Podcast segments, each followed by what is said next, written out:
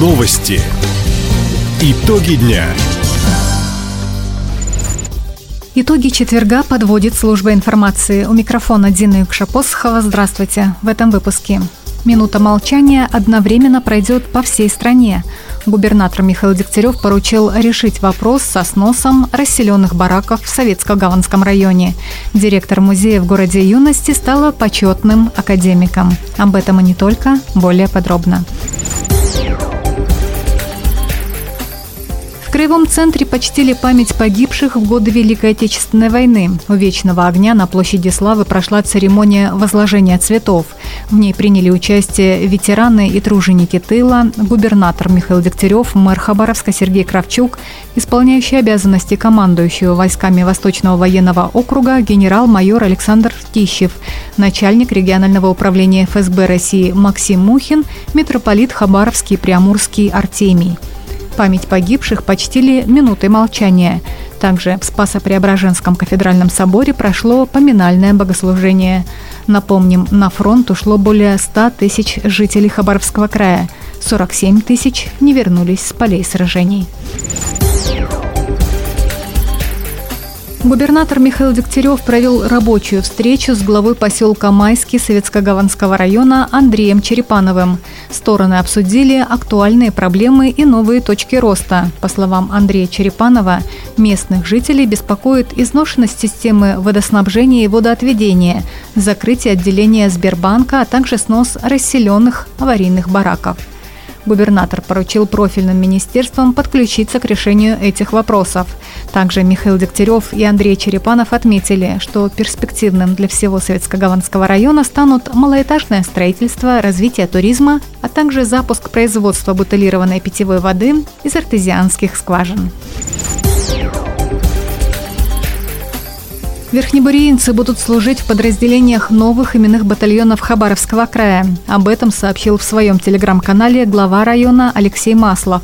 Руководитель муниципалитета и военком края Сергей Влампиев договорились сформировать в Чегдамыне сводное отделение по пять человек. Контрактники будут служить в реактивном дивизионе имени Максима Пасара и гаубичном батальоне Ерофей Хабаров. В администрации района подчеркнули, весь путь от распределительного пункта до боевого слаживания земляки будут проходить вместе, затем отправятся выполнять поставленные задачи на территории Донецкой и Луганской областей. Бойцов обеспечат обмундированием и техникой. Поддерживать связь с военнослужащими и оказывать помощь глава района Алексей Маслов будет лично. Первые сводные отделения отправятся в зону СВО до 10 июля.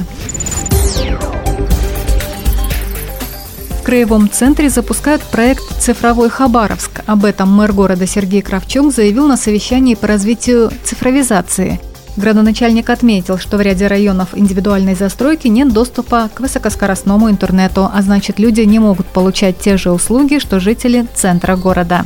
Сергей Кравчук поручил ускорить проведение широкополосного интернета в частный сектор Хабаровска. Напомним, по распоряжению мэра для удобства горожан сейчас разрабатывают мобильное приложение.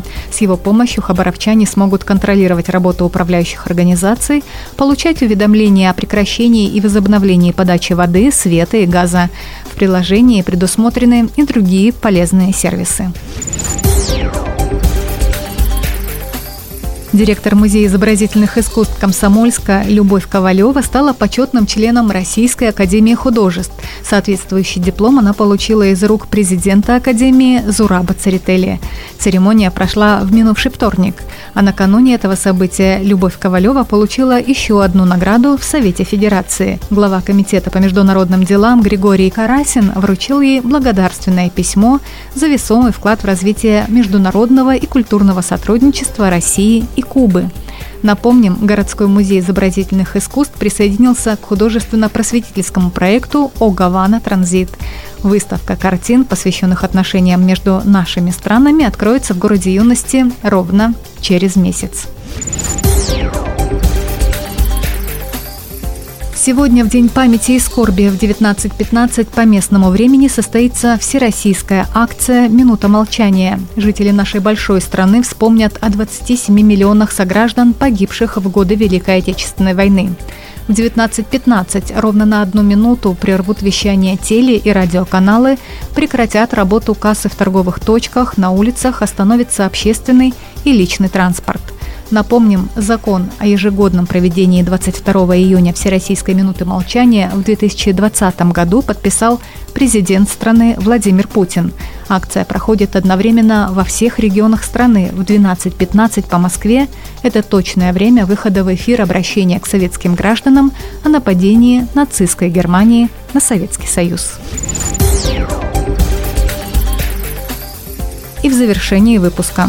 Увлечение молодежи электронными сигаретами и прочими устройствами, имитирующими курение, начинает перерастать в своего рода субкультуру. Но так ли безобидны вейпы, как их представляют производители и продавцы? Слушайте сразу после этого выпуска и прогноза погоды в рубрике «В интересах избирателей». Таковы итоги четверга. У микрофона была Дина Якшапосхова. Всего доброго и до встречи в эфире. Радио «Восток России». Телефон службы новостей 420282.